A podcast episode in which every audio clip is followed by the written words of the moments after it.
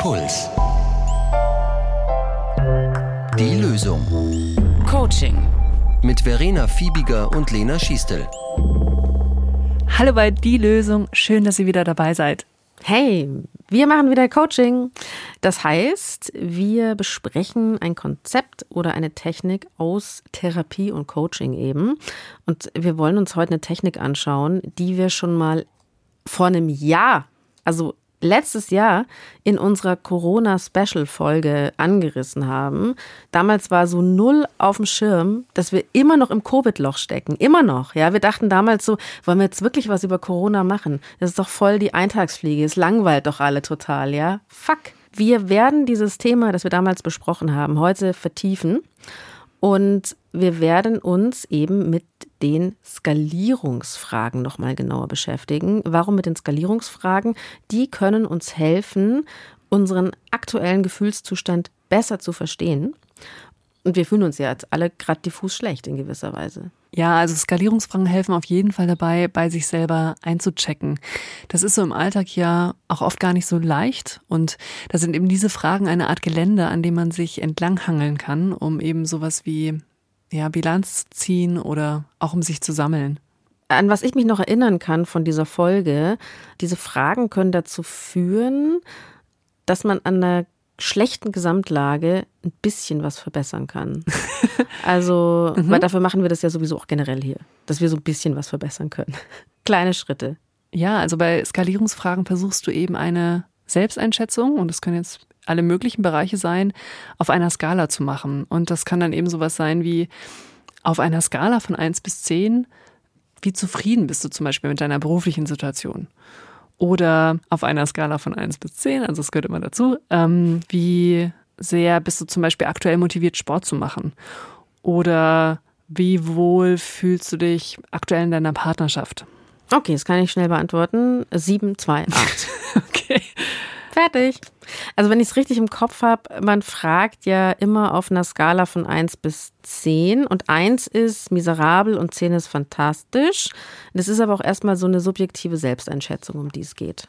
Ja, genau. Also das ist nämlich auch die erste wichtige Funktion, also die diese Skalierungsfragen haben, nämlich, dass sie dazu einladen, dass man eben überhaupt erstmal die eigene Stimmung in Bezug auf ein bestimmtes Thema einschätzt. Und dann, und das ist der zweite Schritt, dass man dann auch versucht zu begründen, wie man zu dieser Einschätzung gekommen ist.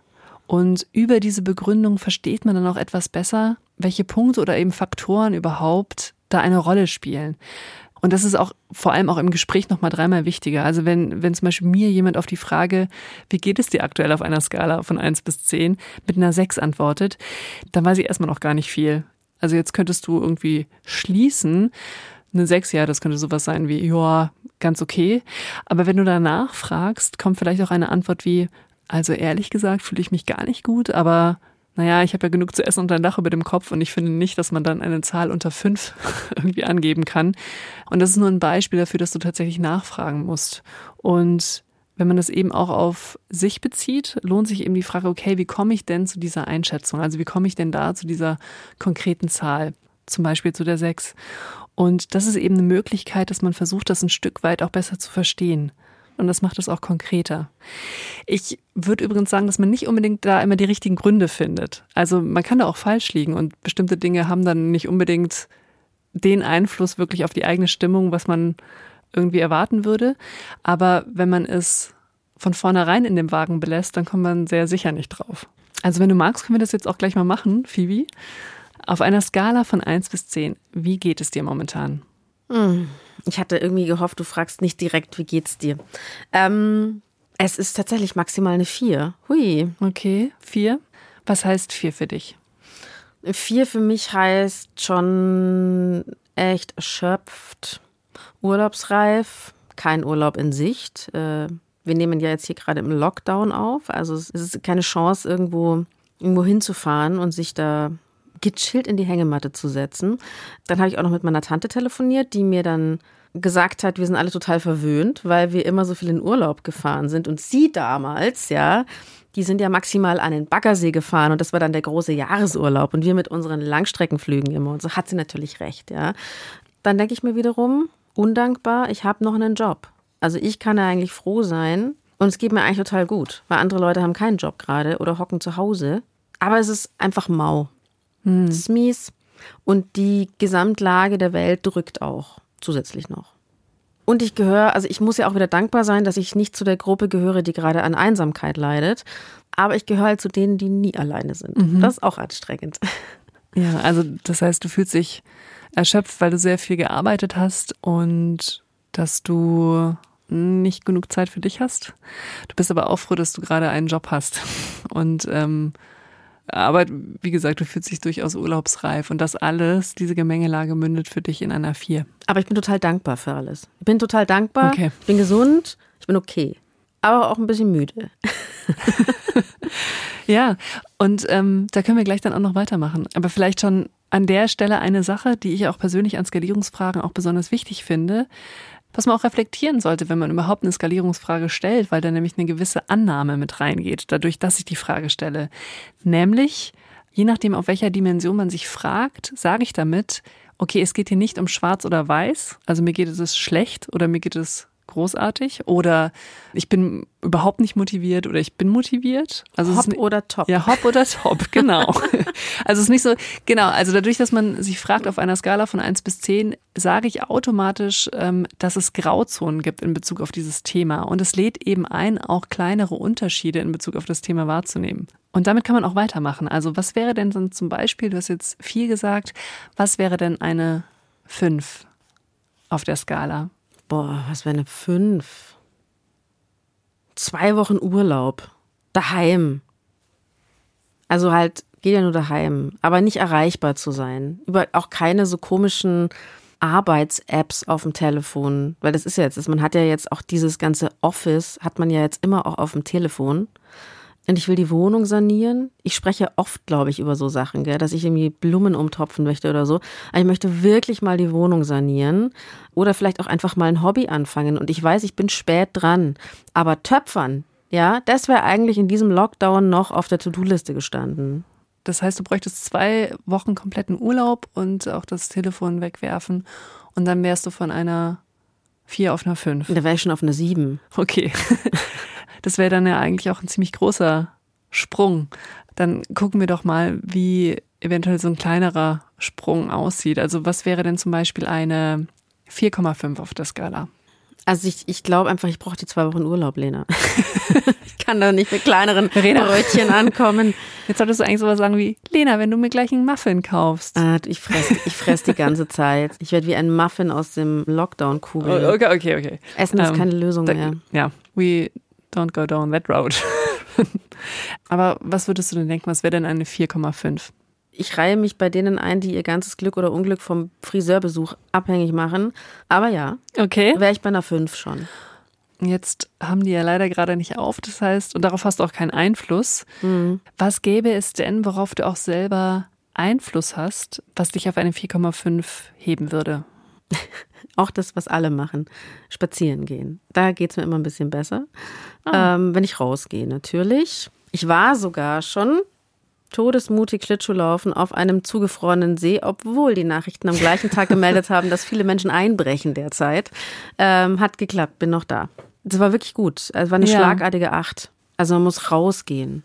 Okay, also das heißt, wenn wir es schaffen, dass du vielleicht sogar heute noch ein wenig draußen sein kannst, dann wärst du wahrscheinlich danach auf einer 4,5. Meinst du, dass du es heute noch schaffst, wenn wir jetzt im Studio fertig sind? Heute. Ich muss noch Essen einkaufen danach. Das zählt nicht als rausgehen, nein. gell? Also ich könnte noch eine Abendrunde drehen. Okay, das wäre doch was. Ach so. Ja, und das ist wiederum der dritte Aspekt, also den ich eben an den Fragen schätze. Also weil sie eben dazu, weil sie genau das ermöglichen oder diese da halt einen hindenken lassen, was ein kleiner Schritt wäre, sodass man so ein bisschen höher kommt auf der Skala.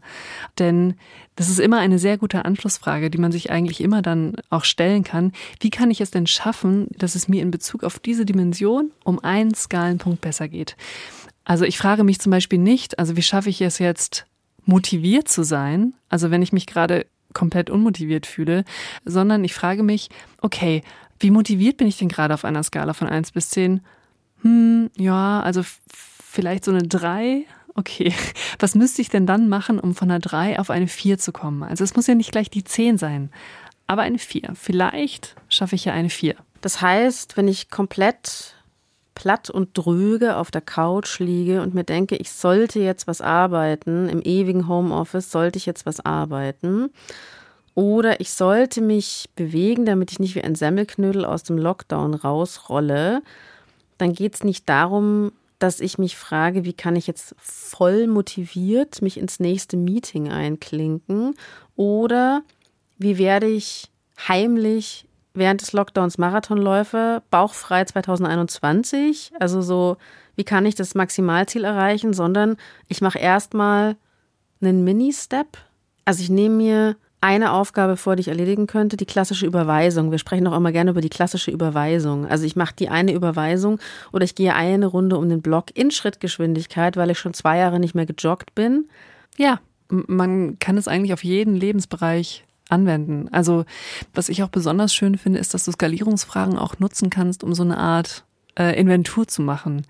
Ähm, du kannst dir zum Beispiel notieren, also was sind denn so meine wichtigen Lebensbereiche?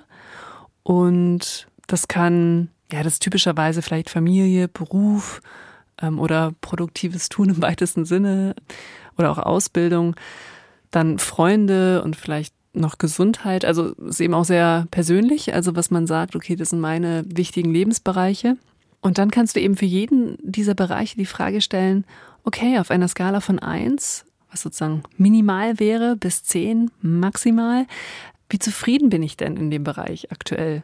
Und versuch für dich jeweils so ein bisschen eben zu beschreiben, wie du auch zu dieser Einschätzung kommst für den jeweiligen Bereich. Und das ist erstmal ein Anker, um überhaupt bei sich selber einzuchecken. Also wie geht es mir denn in Bezug auf diese verschiedenen Teile meines Lebens? Und dann kann man sich eben auch Folgefragen stellen. Okay, was müsste ich denn eventuell anschieben, um in dem Bereich einen Skalenschritt nach oben zu kommen?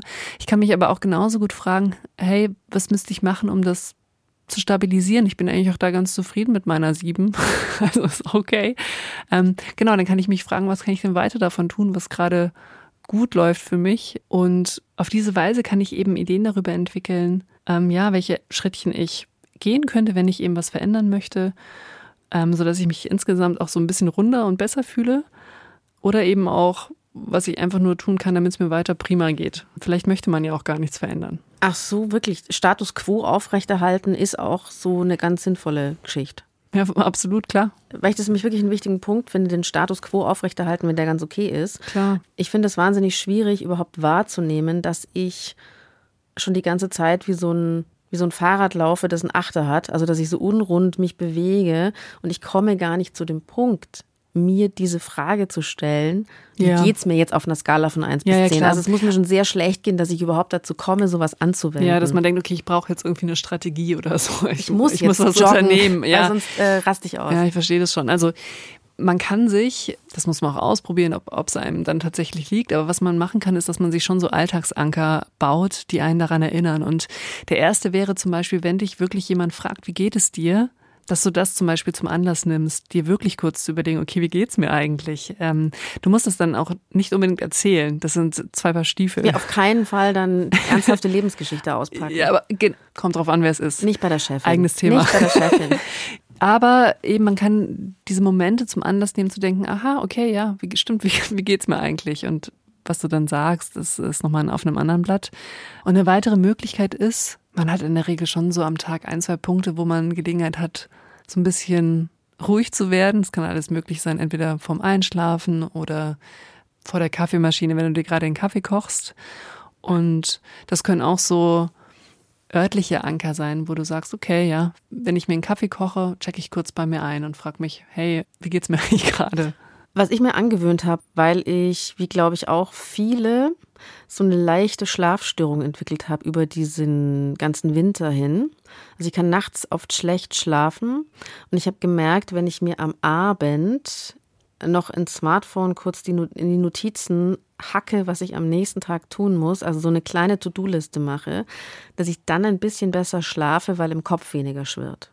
Dann natürlich klar das Smartphone am besten aus dem Schlafzimmer rausräumen, damit man digital detoxen kann über Nacht. Maximal noch ein gutes Buch lesen, am besten im Schlafzimmer, aber einfach gar nichts tun, außer schlafen. Gell? Und Sexualität genießen. Was? Sorry, ich habe gerade nicht. Ich hab grad, Lena, so kurze Aufgabe. Sexualität? Falscher Podcast. ja, wo sind wir? Junge, was, was redest du?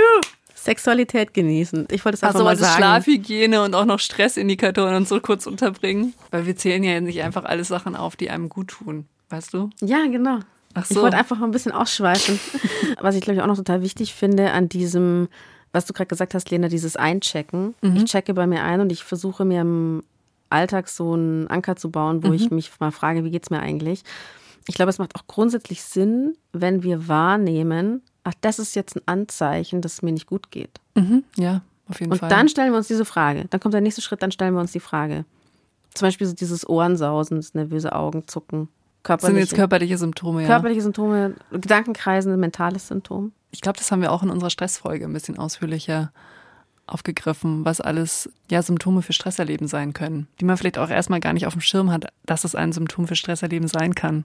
Hört da gerne nochmal rein in die Stressfolge. Und auch nochmal für alle Fälle, ich finde es auch überhaupt nicht schlimm, wenn man jetzt diese Inventur zum Beispiel macht oder auch wenn man es im Alltag macht und merkt, okay, ich äh, bin gerade, ich weiß nicht, auf einer, auf einer 6 und ich wüsste auch eigentlich auch schon, was ich bräuchte, um auf eine 7 zu kommen. Ich finde es überhaupt nicht schlimm, wenn man es nicht sofort schafft, das auch umzusetzen. Also es ist ja auch so eine, kann auch einfach eine anstrengende Selbstoptimierungsschleife sein und ähm, manchmal reicht es auch, wenn man den Gedanken überhaupt einmal gehabt hat und auch eine Idee in dem Moment davon bekommen hat, was es sein könnte, was hilft.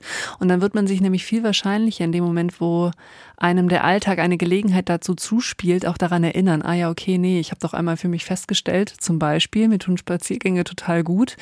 Ähm, ich werde bei der nächsten Gelegenheit, wo sich vielleicht das dann doch ergibt, dass ich ähm, Ich habe Zeit, heute schönes Wetter. ja, eine U-Bahn-Station früher aussteige und noch die letzte U-Bahn-Station zu Fuß gehe nach Hause, dann wird mir das viel eher einfallen, dann werde ich es auch eher machen.